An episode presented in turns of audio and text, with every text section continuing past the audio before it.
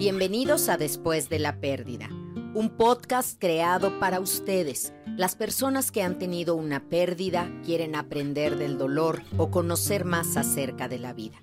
Así que quédense, porque este es un espacio para crecer en resiliencia y también en amor. Un gran sí a la vida. Yo soy Gaby Pérez Islas, arroba Gaby Tanatóloga, y estoy feliz de que me acompañen.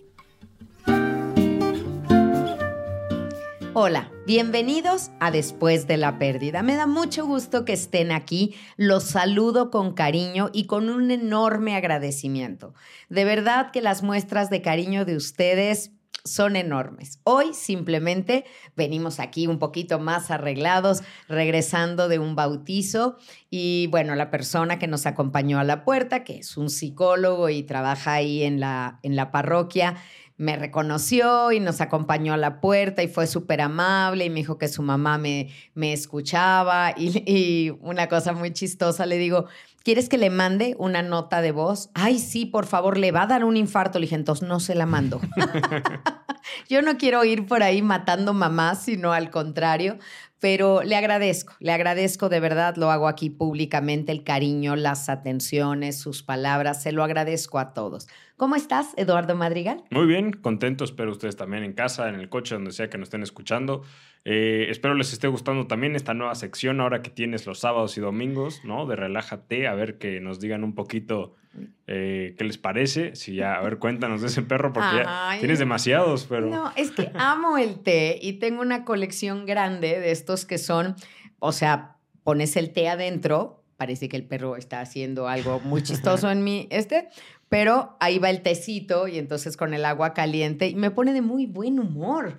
O sea, ver una taza así decorada y son estas cosas tan chiquitas, Eduardo, que nos pueden hacer tan felices. Así que, perdóname, te interrumpí en pleno Relájate, que son nuestras cápsulas en, en YouTube, solamente audio y son unos minutitos de verdad para relajarnos y para conectarnos con nosotros mismos. Sí, pues era algo que pues nos habían estado pidiendo un poco, como escuchar más la voz de Gaby sola, porque aquí yo me meto de, de metiche a leer sus comentarios y demás, y muchos extrañaban solo la voz de Gaby, entonces ahí la tienen solita para ustedes, sin mayor distracción visual ni nada.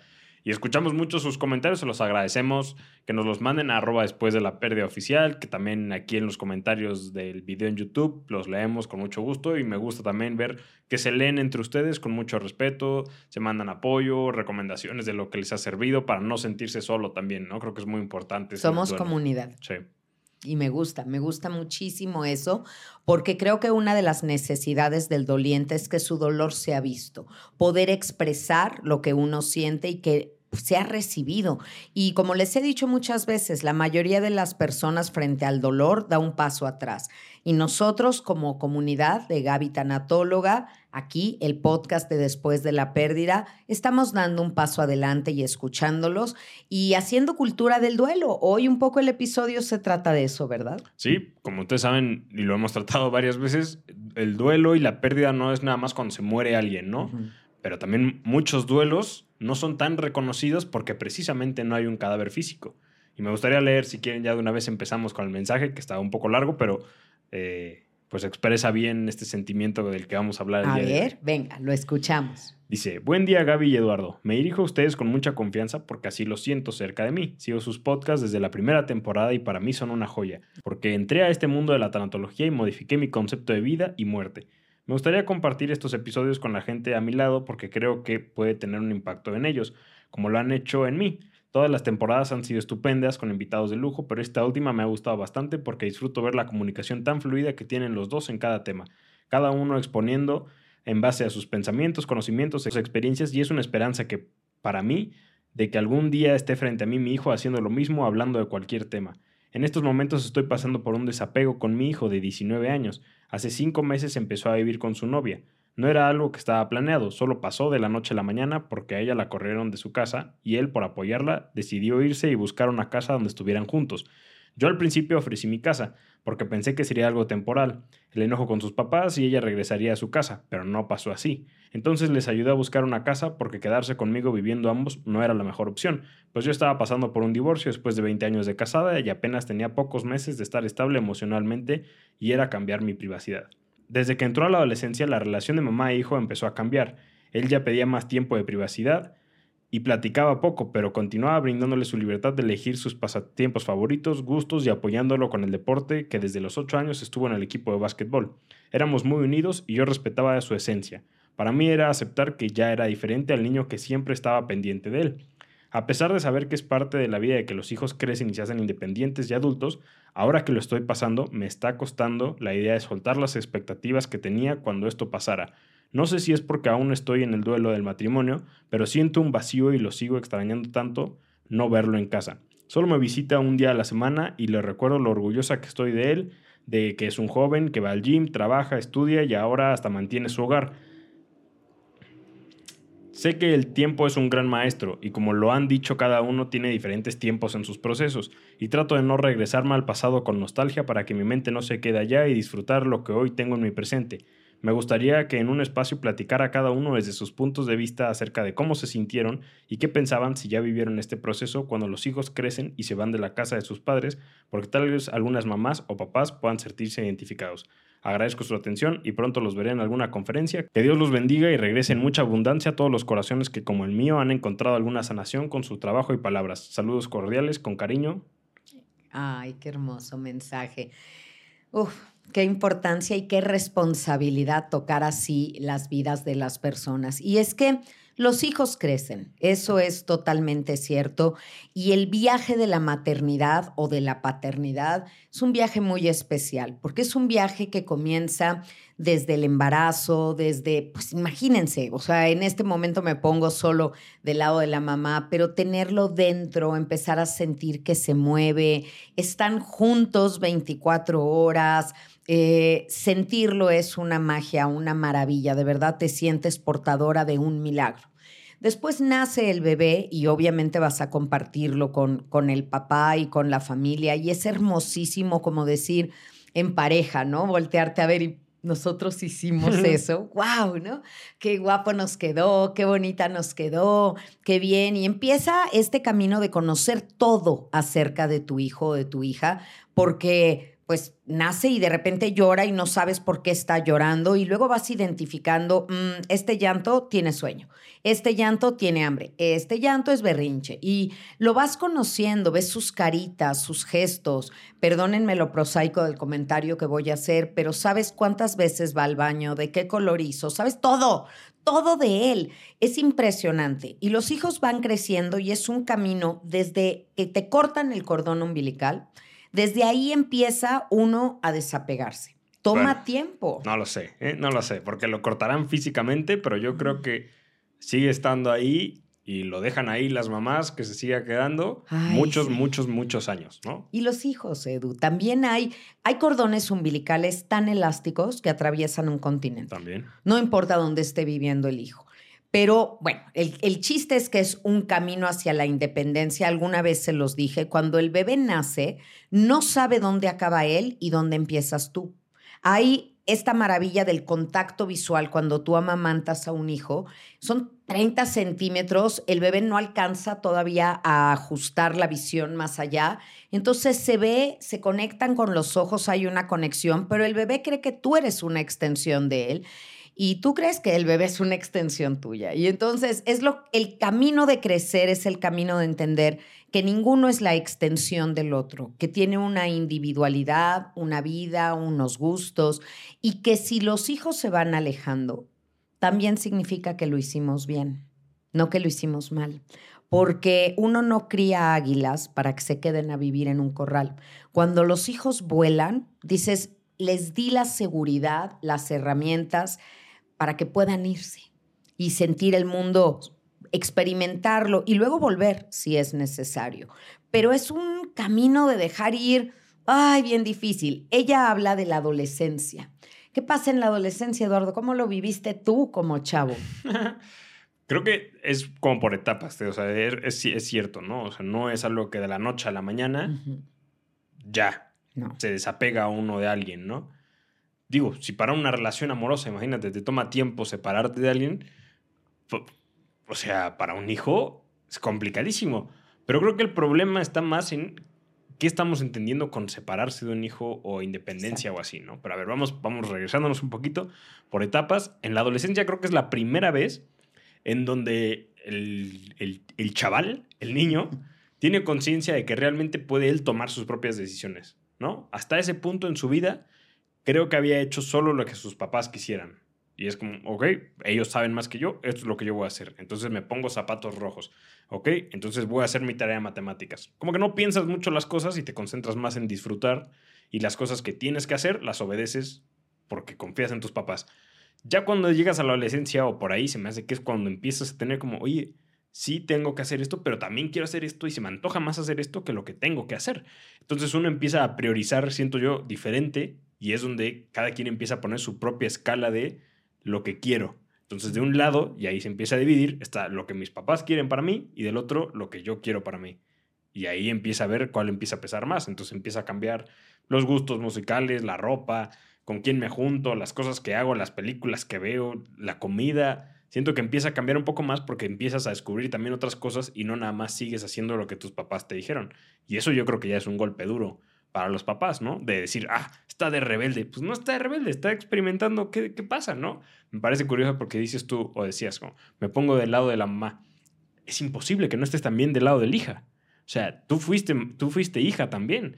Esta señora fue hija también. Todos los que, todas las mamás que nos están escuchando fueron hijas también, también pasaron por la adolescencia, también tuvieron sus novios, también se peleaban con su mamá. O sea, sé que probablemente ya pasó mucho tiempo y se les olvidó cómo se sentía eso o cómo es vivirlo del otro lado. Y ahora les toca este. No lo sé si un buen consejo sería, si todavía vive, preguntarles a sus mamás, a las abuelitas, oye, ¿cómo se hace esto, no? Mira, es curioso, Eduardo, y coincido contigo.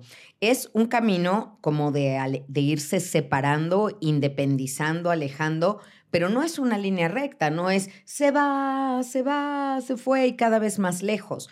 Hay como una curva como un giro. Hay un momento en la adolescencia en el que yo tengo que saber quién soy y para saber quién soy tengo que saber que no soy tú y alejarme un poco de ti para para no tener los mismos gustos, para no hacer las mismas cosas, para buscarme, ¿no? Entonces me, me separo y empiezan las primeras confrontaciones.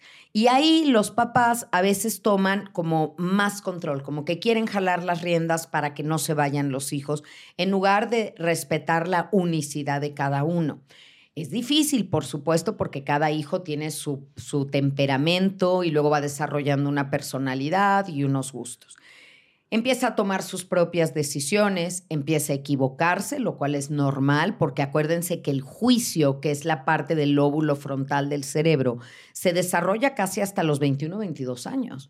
Entonces, cuando decían las abuelitas, muchacho, no eres juicioso, pues no, porque no tenían juicio, literal. O sea, hay muchas cosas que se van a equivocar y vamos a acompañarlos en los errores hasta que llegan, y voy, estoy siguiendo la línea, del mensaje de esta señora, hasta que llegan las parejas.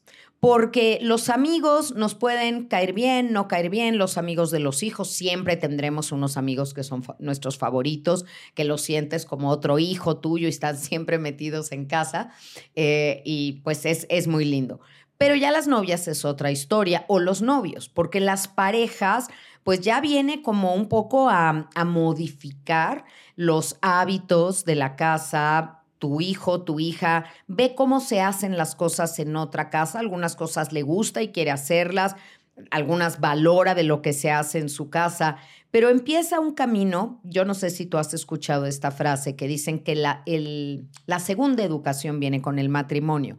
Yo ni siquiera diría que con el matrimonio, viene con la pareja. Empezamos a ver cosas increíbles que no creías. Te voy a contar una anécdota de tu hermano que creo que no sabes. A ver. De tu hermano mayor.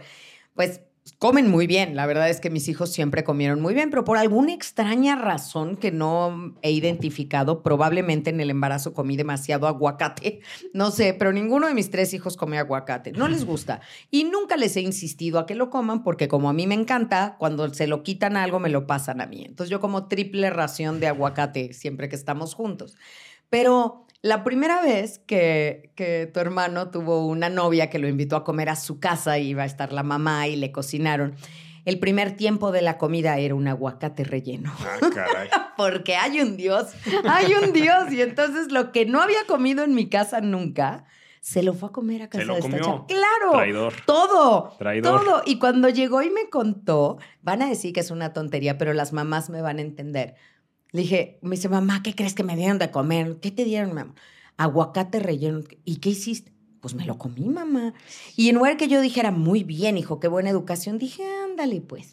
O sea, ella puede más que yo. ¿Cuánto te he dicho? ¿Cuánto te he vendido las bondades del aguacate, no? No me enojé, lo entendí. Pero ese era el principio de que va a haber otra persona, va a haber otra mujer, va a haber otra influencia en tu vida que eventualmente, y hoy me, ¿cómo te lo digo? Porque es verdad. Eventualmente, si todo llegara a estar bien, esa mujer va a llegar a ser muy importante en la vida de tu hijo. No estoy diciendo que sea más importante que tú, pero va a tener una importancia capital en la vida de tu hijo. Entonces, su voz va a ser muy importante. Tu voz femenina ya no va a ser la única voz que escuchen. Es que siento que de ahí, o sea, tú lo estás diciendo muy claro, pero no se entiende así. Siento que no, no o sea, Entonces, lo Sí. estás diciendo claro y no te entiendo. claro, es como si yo te digo, a ver, el E es igual a MC al cuadrado, está claro, ¿no? Pero ¿qué significa? No entiendo nada.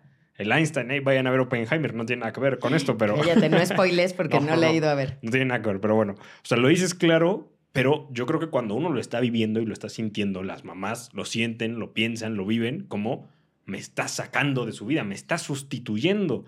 O sea, me, o sea, tiene que escoger en esta vida entre ella o yo. Y tú lo estás dejando muy claro, ¿no? O sea, la idea es, va a haber otra voz femenina, va, no solo eso, o sea, esto, todo esto que decías de conoce otras casas o el aguacate, a mí me pasó en casa de mis amigos, ¿sabes? Y eh, amigos desde chiquitos, siete años. No recuerdo qué, pero seguramente yo me sentaba a comer y le tenía más miedo a que me fuera a regañar una mamá externa que me comía lo que sea que me fueran a dar. Entonces creo que ese tipo de cosas empiezan a cambiar desde antes, pero sin duda una novia, un novio lo ven como amenazante.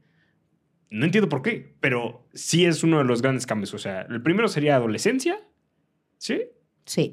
Luego Realmente novia sí. o pareja seria. Pareja, o las primeras parejas que empiezas a ver más serias. Pero espérame, porque antes de la pareja seria puede haber, porque aquí está diciendo, como tú vienes de una realidad familiar y la pareja de tus hijos o de tus hijas viene de otra realidad familiar, a lo mejor la pareja tiene más libertades de las que tú le das a tu hija. Entonces tu hija empieza a rebelarse porque quiere llegar más tarde, Mm. quiere transgredir los límites que tú has puesto en casa para sumarse a los límites que hay en la otra casa. Pero ¿cómo vas viviendo esto con mamá? O sea, ¿qué, qué es lo que tienes que hacer? ¿Entenderla y dejarla ya que viva? ¿O no? ¿Se tiene que apegar a las reglas de esta casa? ¿O punto Negociación. medio? ¿O qué? Negociación. Todas las relaciones humanas triunfan con base en la negociación. Es ponernos de acuerdo. No nacemos naturalmente de acuerdo. Hay que ponernos de acuerdo. Y tiene que ser de los dos lados. En, estamos hablando de un adolescente. Entonces, seguramente el adolescente un día te va a hacer un berrinche porque quiero y quiero que me dejes. No, hay cosas con las que no estoy de acuerdo. Punto. Te explicaré por qué. Algunas las entenderás, otras no. Y finalmente acaba siendo un tema de respeto. Tú dijiste, cuando eras niño confías en tus papás ni te cuestionas cosas. De adolescente tú crees que sabes más. Sí. Y luego de adulto te vas a dar cuenta que no sabías más. No tenías idea de, lo que- de nada. Pero Eso lo creías, Lo creías. Entonces, solo es negociación, estire y afloje, límites claros, mucha comunicación, amor. Y me gustó mucho un punto que dijiste, Eduardo, y creo que todos tenemos que trabajar en eso. No compitan con las parejas de sus hijos o hijas para yo soy más importante, lo que yo digo es principal. No, o sea, ábranse a la posibilidad de ver cómo es la otra pareja y si tú ves a tu hijo o a tu hija feliz, entonces también reconoce y valida eso. Como papás sabemos cuando nuestros hijos están muy felices con alguien y la relación en la que están no es dañina. Ojo, ¿qué- ¿a qué le llamaría yo dañina? Si tú quieres a la persona, tú vas a hacer que esa persona esté cerca de sus papás y su familia. Si tú no quieres a la familia de, de la persona con la que andas y quieres jalarlo hacia ti y separarlo de ellos, me parece que ese no es un amor de verdad. Qué polémico, ¿no? Te recuerdo que todos mis libros están disponibles en México en librerías y también los puedes conseguir por Amazon, iBook, Kindle, audible.com y otras plataformas de audiolibro. Ahí están a tu disposición estos tanatólogos de buró. Siento que eso que dijiste de en la adolescencia está muy bien y obviamente es claro porque sabes más tú que tu hijo, ¿no? En esa época. Y toda su vida antes sabías más tú pero después lo sigues haciendo o sigues pensando como yo sé lo que te conviene más que tú y ya en algún punto deja de ser cierto, ¿no? O sea, tenemos que confiar en que si criaste águilas es para que vuelen y no estén en un nido, no puedes tener todo el tiempo un león con una correíta, ¿no? O sea, ¿en qué punto ya es como tú sabes más de tu vida que yo? Mira, es muy difícil la crianza hoy en día, Eduardo, porque hay algo. Los hijos en algunas áreas saben más que nosotros. Tenemos que reconocerlo. Antes cuando un papá te decía, porque soy tu padre y punto, y yo sé más, pero hoy, en cosas de tecnología, los hijos saben más. veo a todos los padres diciéndole, no puedo poner el canal de no sé qué, me lo pones. Me, ay, ¿te acuerdas tú, Abue, contigo y Netflix, como te decía? Pero el celular ya se me desprogramó. Hijo, ¿me ayudas con la presentación? O sea, ellos son muy expertos y saben muchísimo en áreas que nosotros desconocemos. Eso antes no pasaba. Como que el dominio, sabiduría de los papás era muy obvio. Pero a pesar de que este muchacho o esta niña sean tan brillantes académica o tecnológicamente, no tienen la madurez y los papás y las mamás tenemos algo llamado colmillo, que llámale instinto, llámale sombra de cuatro patas, como le llamaba Clarisa Pincola en Mujeres que corren con lobos, que es una, un libro extraordinario, se los recomiendo. Es un libro tremendamente grande, pero, pero también de muy buen contenido. Y este instinto que tenemos, sabemos cuando alguien puede ser un peligro, no solo para nuestro hijo, nuestro hijo puede estar muy divertido o nuestra hija puede estar feliz con esa pareja, pero como un peligro para la unidad que tenemos, para la armonía, para los valores que se han generado. No nos van a hacer caso, pero tenemos que hablar, tenemos que decir las cosas, porque si tenemos, estamos fuera del ojo del huracán, Eduardo. O sea, cuando tú estás enamorado, hay feromonas, hay enamoramiento, se te nubla un poco el juicio y tú alguien habla y dices, wow, es Einstein. Pero qué sabio es, ¿no? Cuando se bajan todas esas feromonas, es como, ¿qué dijiste, menso? O sea, ya lo volteas a ver ya no hay ese enamoramiento. Pero cuando alguien está enamorado, es como si discutieras con alguien que está borracho o un niño de dos años haciendo un berrinche. Trata de hacerlo entrar en razón. En el momento no. Tú le ves cualidades, tú le ves virtudes, tú te vuelves solidario, tú dices, pobrecito el otro. Eso es algo también, como viene de una realidad diferente, es un poco hasta fascinante la vida del otro. Imagínate a alguien que viene de una aburrida, estoy poniendo comillas para quien solo nos escucha, aburrida vida de un papá, mamá, los hermanitos y todo armonía y de repente conoce a alguien que en su casa hay unos super conflictos, hay unas broncas, se reconcilian, se insultan. Wow, pues tú estás viendo un episodio de una serie que es absolutamente diferente. Igual a la inversa, ¿no? O sea, si estás acostumbrado, o sea, creo que sea lo que sea el choque cultural que va a existir eventualmente, a menos de que sea una familia igualita a la tuya, que no hay. Te llama la atención lo de la otra familia. O sea, es como, eso está padre, eso está bueno, o está raro, pero a ver, me quedo, a ver qué pasa, ¿no? A ver quién lanza el primer plato, no sé, o sea. sí, pero luego piensa, eso no lo piensan cuando están en el noviazgo, pero luego piensa que los platos que van a volar van a ser los tuyos de tu casa si tú estás con esa persona. Bueno, no sé, no necesariamente, depende ya de cómo... Eso, es como decir... Puede ser. Puede ser, pero eso es como decir que los hijos son réplicas de los papás y no, es cierto. Conocemos hijos que son opuestos totalmente a los papás y si en su casa vieron que se lanzaban platos, ellos van a jurar y perjurar nunca lanzar un plato en su casa. Exactamente, hay esos dos extremos, pero te digo una cifra que es de terror. Pues el 80% de los hijos de padres alcohólicos van a ser alcohólicos. Genéticamente traes una predisposición, pero además, a pesar de que sufriste, vas a repetir el patrón. es muy alto el número también de mujeres que han sido abusadas, que sus hijas son abusadas. Como que hay algo dentro que, no sé, una indefensión aprendida, algo que esto, esto se repite. Entonces, lejos de verlo como algo que te llama mucho la atención, sí tenemos que buscar algo en las parejas. Y ahorita me dirijo así especialmente a los jóvenes porque es algo que me preocupa mucho.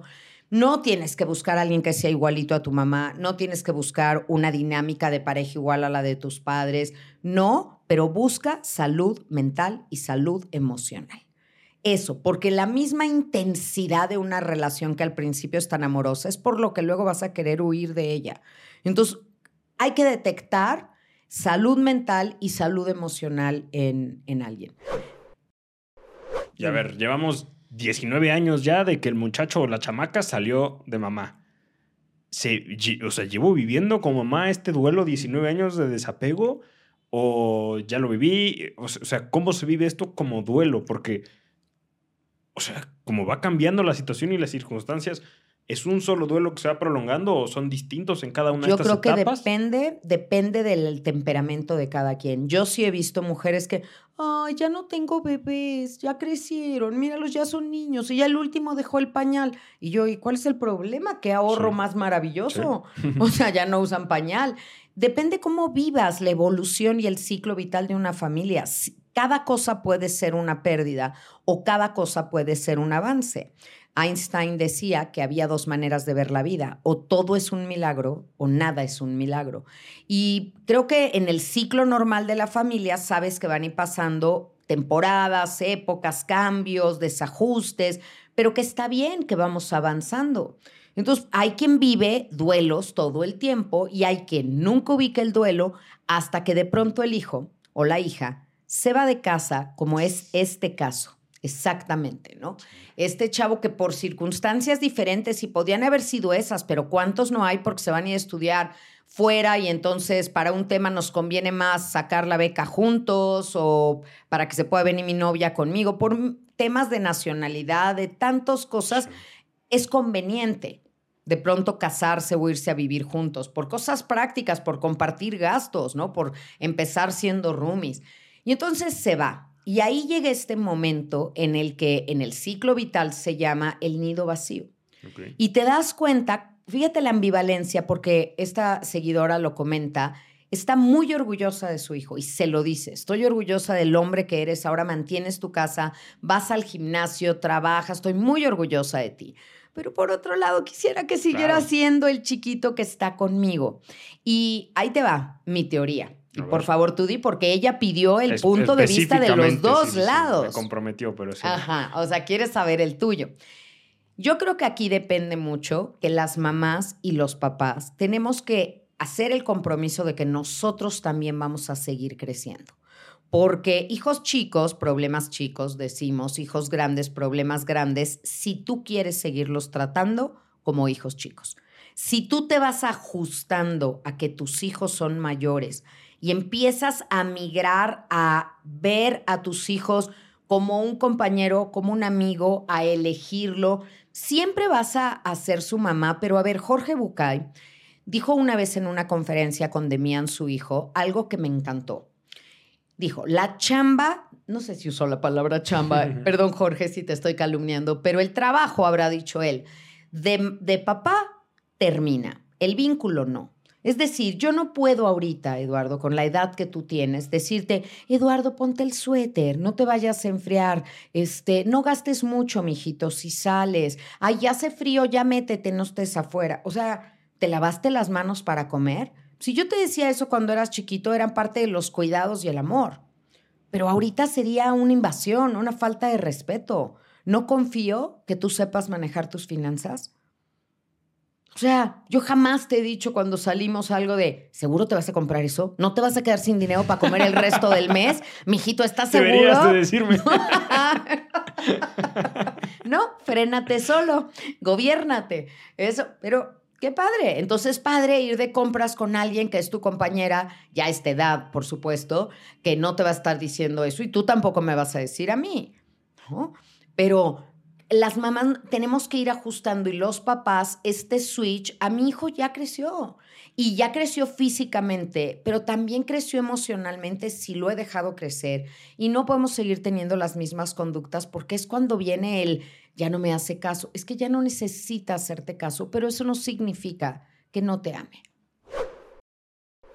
Pero a ver, siento que en este caso eh, la novia como que ahí está implícitamente, pero está serio, ¿no? Como que le ha de caer bien y no quiere decir nada serio en contra de ella, pero yo siento que va a ser un tema ahí, ¿no? Y tú decías, pues ya no te voy a decir no te gastes en esto, ya no te voy a decir si te lavaste las manos o no.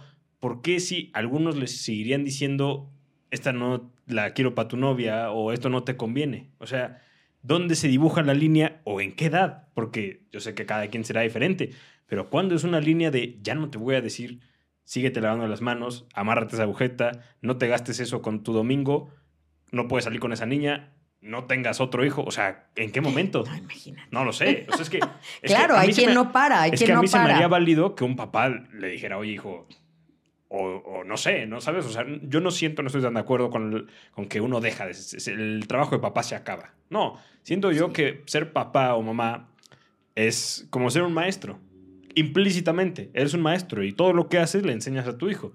Al principio, a los primeros años, muy explícitamente le dices, esto se hace cuando te dan algo y dices gracias. Esto se hace cuando no sé qué. Te pones entonces suéter porque hace frío. ¿no? Muy explícitamente estás diciendo, pero después se vuelve un poco más implícito. Y ustedes nos están enseñando a cómo se lidia cuando tu hijo se vaya de casa. Ustedes nos están enseñando a cómo envejecer. Y lo que tú has dicho varias veces, ¿no? Solo una madre te puede enseñar cómo vivir sin una madre cuando ya no esté. O sea, aún en el último segundo, bueno, más bien después, te sigue enseñando cómo se vive. O sea, yo, yo, no, yo no siento que el trabajo se acabe. A ver, pero déjame decirte una cosa. ¿Será que las mamás seguimos enseñando o los hijos siguen aprendiendo? Tenemos que confiar que ya no tengo que ser la maestra de, a ver, siéntate, te voy a enseñar a amarrarte las agujetas. No, ya te enseñé, ya te las amarras como quieres. Ahora los tenis ni agujetas Ni tienen, ya no hay que sí, sí, sí. amarrarse nada. Pero tú vas a seguir aprendiendo porque me vas a observar. Sí. Creo que los papás tenemos que estar muy conscientes que siempre hay unos ojos que nos observan en todo momento. Por eso yo les he dicho que ser madre o padre es un cargo vitalicio. No nada más mientras vive tu hijo, sino mientras vives tú. tú cuando tú decidiste ser mamá o papá, esto imprime carácter y tienes que seguirte portando como esa persona de la cual tu hijo estaría orgulloso o orgullosa, siempre. Tú estamos enseñando, una cosa es lo que se enseña con las palabras, mijito, no tomes. ¿no? Pero vamos a una fiesta y tú ves que la mamá toma, feliz, acaba su vida en la No mesa. fumes, mijito, es muy malo para ti. bueno, Sí, claro, Claro, claro, claro. Claro, o sea, mi, mi mamá me lo decía, Sí. ¿con qué cara le digo a tu hermana que no fume? Sí. No, mami, con ninguna, porque mi mamá fumó demasiado, ¿no? Entonces, eh, tenemos que ser ejemplo, tenemos que seguir esa línea. Ay, Gaby, son muchos sacrificios, son muchos beneficios los que obtienes de eso, la verdad. Yo creo que al menos mi manera de vivir la maternidad no ha sido ningún sacrificio, ha sido un deleite. Y no con esto quiero decir, y por favor que quede muy claro, no me estoy poniendo, ni Eduardo se está poniendo, no nos estamos poniendo como ejemplo de lo que una madre y un hijo deben de ser. No, para nada, porque hay muchas maneras de combinarse y a lo mejor esta mamá con este hijo que dice, me encantaría hacer lo que haces con Eduardo, a lo mejor su hijo estudió otra carrera, el mío estudió comunicación, tenemos muchos puntos de afinidad y confluencia que se puede dar esto, pero hay muchas cosas que puedes compartir con un hijo, el que te guste un mismo deporte, yo veo familias enteras que se ponen horas a ver un partido de tenis juntos, ¿no? Yo, perdón, el ting, ting, ting. Bueno, yo aquí estoy en lo que tú ves tu partido, yo voy a leer, porque hay cosas que no puedo. No, pero sí puede ser, o, un- o sea, un deporte, un libro, una, la política, El ¿no? gusto por la política, la, claro, la la, comida, economía. o sea, hay algo, sin duda, que te podría llegar a sentar en una mesa con tu hijo durante horas para platicar.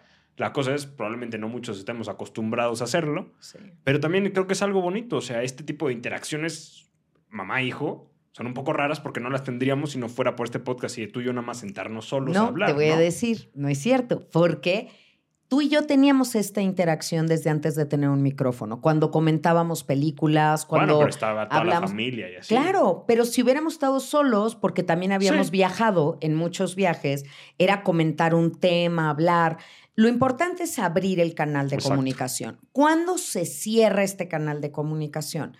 Cuando no estamos de acuerdo. Y siempre va a haber un tema en el que no estamos de acuerdo. La elección de la carrera, la elección de la pareja, el irme fuera a vivir. O sea, ¿dónde? Tú me decías, ¿dónde? Porque me encantan tus preguntas, ¿no? A ver, ¿dónde, hasta dónde te metes? Yo creo que mientras un hijo vive en tu casa, un hijo o una hija vive en tu casa, hay unas reglas que se tienen que seguir. De repente te das cuenta que hay demasiados adultos en una casa y que todos quieren tener sus propias reglas. Si es la casa de los papás, hay unas reglas en la casa de los papás. Y no importa si el hijo adulto está o no de acuerdo con esas reglas, las tiene que seguir. Y si no, que busque su propio espacio. Hay que invitarlos a que ellos también tengan su propio espacio, pero Ay, Edu, de los dos lados hay. El que no quiere volar hasta que no le corten la rama, porque está muy a gusto en este arbolito viviendo, y la que con tal de que el hijo no se vaya, o sea, te lavo, huevitos te plancho, sí. te, te super consiento, tejo una red para que no te quieras ir y sea tan difícil irte, que los mismos chavos dicen, ay, estoy tan a gusto en mi casa, ¿para qué me voy? ¿Para qué voy a ir a gastar si aquí tengo todo? Entonces, esto depende de cada familia y nos encantará saber sus opiniones, ¿no, Edu? Sí, a ver, sabemos que muchas aquí son mamás y muchos son, bueno, más bien todos son hijos, no hay alguien que nos esté escuchando que no sea hijo. ¿Cómo vivió esto o cómo lo está viviendo? ¿No? Creo que está curioso. Ya saben que siempre comentarios así se apoyan unos entre otros. Los que ya están suscritos, muchas gracias por eso. Ahí, y los que son fans, ahí les aparecerá una mariposita especial al lado de su comentario. Eso se agradece. Ustedes ya vieron este episodio antes que nadie más. Pues tiene muchos beneficios ser fans, entonces. ¿Cómo se vuelven fan rápidamente? Ahí, una vez que ya estás suscrito en el canal, o sea, está el video y abajo un botón que dice suscribirse, le pica suscribirse con una cuenta de Google, ya te suscribes. Y ese mismo botón, una vez que ya estás suscrito, dice join o unirse. Tú le picas y ya dice volverse fan o productor, lees las opciones que existen, escoges el método de pago y listo. Está, está sencillo, está sencillo. Ok. Pero creo que me gusta que sea una cosa más abierta y que no lo que hacer tal vez tan público, nos lo puede enviar si quiere por privado a arroba después de la pérdida oficial, pero compartir siempre tiene eh, algo bonito, ¿no? Porque ayuda. Precisamente por eso es esta que leemos sus comentarios y demás, porque ayuda a saber pues no soy la única ama que está ahí viendo esto. Y en este tema no hay una verdad, no hay un deber ser, no es que haya una sola fórmula que funcione para estar cerca de tus hijos o tus hijas, pero hay que mantener el canal de comunicación abierto. Y también creo que hay tres cosas que yo quisiera compartirles como tips para mantener esa buena comunicación. Uno, no critiques a tu hijo o a tu hija. Puedes hablar de sus acciones, pero no de ellos. O sea, no califiques a tus hijos por lo que hacen. Y lo pongo con un ejemplo muy fácil de cuando los niños eran chicos. Imagínate que yo ahorita tiro el té y mancho todo. Ay, eso que hiciste es una cochinada. O eres una cochina, ¿cómo tiraste eso? No. no califiquen a la persona. Si quieren, califiquen la acción, pero no a la persona, porque esto hiere mucho susceptibilidades. Dos, a lo mejor en el momento de una discusión se calientan los ánimos de un lado o del otro y ya se corta la comunicación y todo. Pero luego si te lo quedas pensando, analiza algo. ¿Me pasé? O sea, voy a ofrecer una disculpa o lo que estoy necesitando es todo lo contrario que me ofrezcan una disculpa. No se vale decir, si se la tengo que pedir, no vale, porque no somos adivinos. Si a ti te está haciendo falta una disculpa de un hijo o una hija, dile. Háblale de tu necesidad, ya sabrás si te lo da o no, pero háblale. Y si tú estás sintiendo la necesidad de disculparte, también hazlo. Es que las relaciones humanas están llenas de perdones todo el tiempo. En mi época había un póster de un álbum eh, que se llamaba Amores. Ya estoy ventilando mucho a mi edad porque alguien sabrá de este álbum. Díganme que alguien lo tuvo porque yo lo llené. Siempre he sido una super talk para llenar los álbums de estampitas. Pero cuando llenabas el álbum de Amores, te daban un póster gigante que tenía en mi cuarto de niña y que decía, Amores nunca tener que pedir perdón. Nada más falso. Y viví años con ese póster en mi recámara. Amar es pedir perdón todo el tiempo y perdonar todo el tiempo. Porque estamos, bueno, estamos estirando y afloje porque somos una obra en construcción, no, no, no una obra terminada. Y el tercer punto que quisiera yo decirles es escuchen a sus hijos porque a ser mamá o papá no te enseñaron tus padres, te enseñan tus hijos. Y tienes que escuchar al maestro. Y los maestros son nuestros hijos. hombre, está bueno. ya, yo qué voy a decir, Pero no, si tuviera que decir algo, creo que sería más bien que los hijos, pues, a veces no tenemos la misma noción o percepción de que esto están sintiendo nuestros papás, ¿no? Si ellos tal vez no son tan abiertos al diálogo o tan claros en sus emociones, pues acérquense usted también, ustedes, también de vez en cuando, aunque ustedes no estén sintiendo así un desgarro emocional por la separación de que ya se fueron a vivir solos, porque están en la aventura de algo nuevo y tal, y ellos siguen en su misma casa, ¿no? Es como esto de que se va, te, vas de, te de viaje, ¿no? Regresas y dices, ah, me extrañaron. Pues es que nosotros siguió todo igual, o sea, a ti fue el que se cambió todo, tú estabas con la emoción, todo, en nosotros sigue todo igual. Lo mismo pasa acá, ellos siguen en su vida igual, solo que ya no estás tú, o sea, ya no, ya no se pone un plato más, etc. Entonces, tú estás aprendiendo cosas nuevas descubriendo y es una emoción, pero para los papás es diferente. Entonces, si no son tan abiertos los papás, pues acércate de vez en cuando, así como, hey, ¿estás bien? O a tomarte una cerveza con tu papá o a hablar de algo con tu mamá, así, a tomarse un té, ¿no? Oh. No, bárbaro. Relájate. Relájate. Pero sí, como que háganlo también ustedes, no esperen nada más a que, no, pues no me ha dicho nada. A ver, es tu mamá, es tu papá. Sabes, sabes cuando algo, cuando algo le incomoda un poquito, cuando está un poquito, dile, hey, ¿qué pasa? Siento algo, busquen unos espacios como estos, una vez a la semana, etcétera.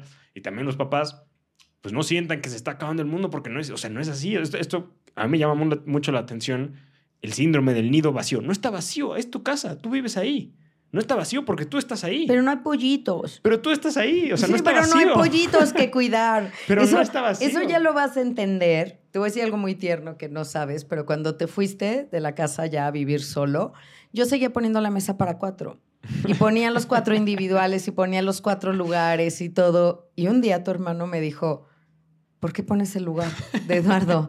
Ya no está aquí. Le dije, porque siento feo. Dame chance, ya luego no lo voy a poner, pero ahorita necesito poner el, el lugar, ¿no? Y a veces caías, llegabas, entonces, oh, el lugar se ocupó y a lo mejor nunca te diste cuenta que el lugar estaba puesto. Es cierto, es cierto. ¿verdad? el mantel ahí. Llegabas y estaba tu mantel y ya, ahora de repente no, ya, ya no, no me parece así. Pero ahora, por ejemplo, el otro día te dije, oye, ¿no nos has invitado ahora a comer a tu casa? Quiero ir a comer a tu casa. Y otra mamá diría como, no, ¿cómo vas a decir eso? Es, muy, es mi hijo.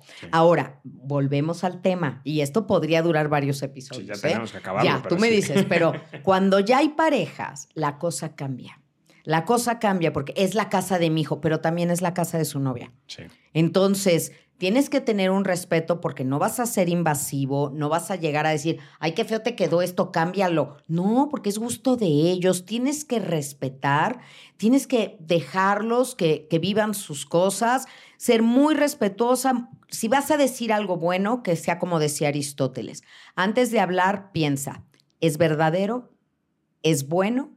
¿Es, es cierto? O sea, ¿es verdad? Si no, no lo digas no lo digas, mejor quédate callado. O sea, no vas a hacer el bien con lo que digas, no lo digas. Punto. Y déjenme nada más dos ejemplos rápido que les quiero decir de, de personas cercanas a mí que lo han vivido ahora.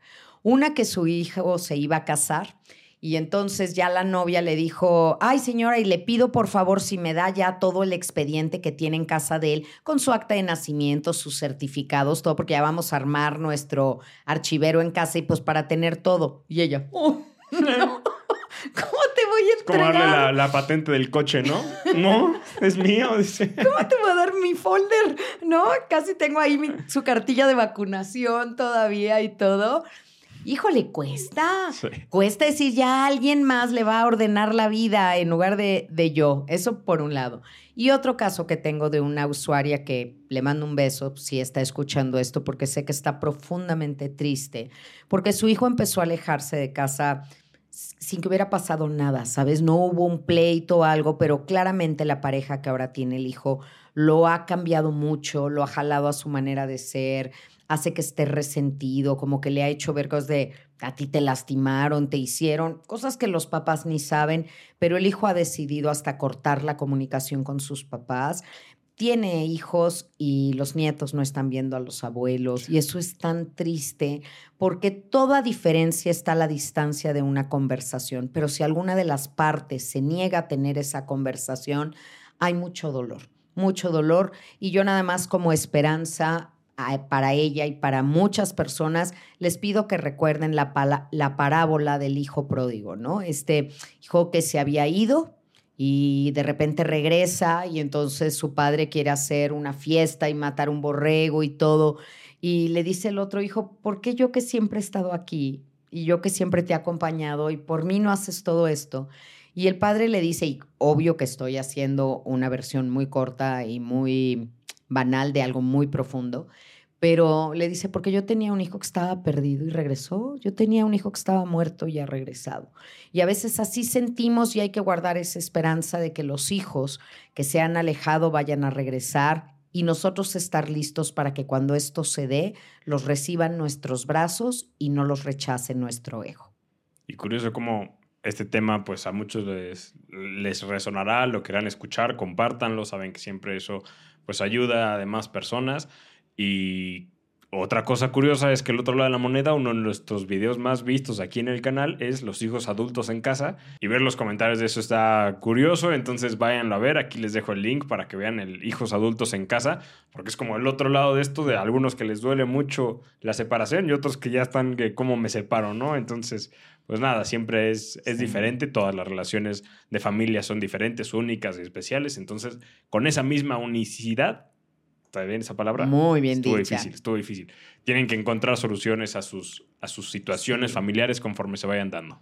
Y le pido a esta persona que nos escribió y que le agradezco en el alma su confianza, que resignifique las cosas, porque cuando dijo, nada más me viene a ver una vez a la semana, uy, tú sabes cuántas mamás y papás que nos escuchan en este momento quisieran tener un hijo que fuera una vez a la semana. Una vez a la semana es mucho hazlo tu día especial, como son los jueves aquí con nosotros.